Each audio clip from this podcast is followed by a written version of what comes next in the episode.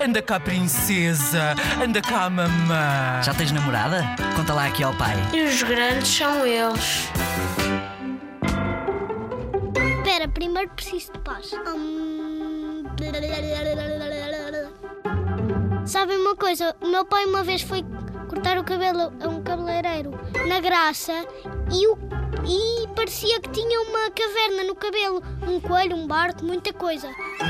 Mas estavam lá dentro criaturas assustadoras. Dentro da caverna. Ai, fujam! Pois eu disse ao meu pai: está parecido com tudo menos com o cabelo. Está parecido com uma caverna, com um barco, com, com animais, com muita coisa. Com os headphones.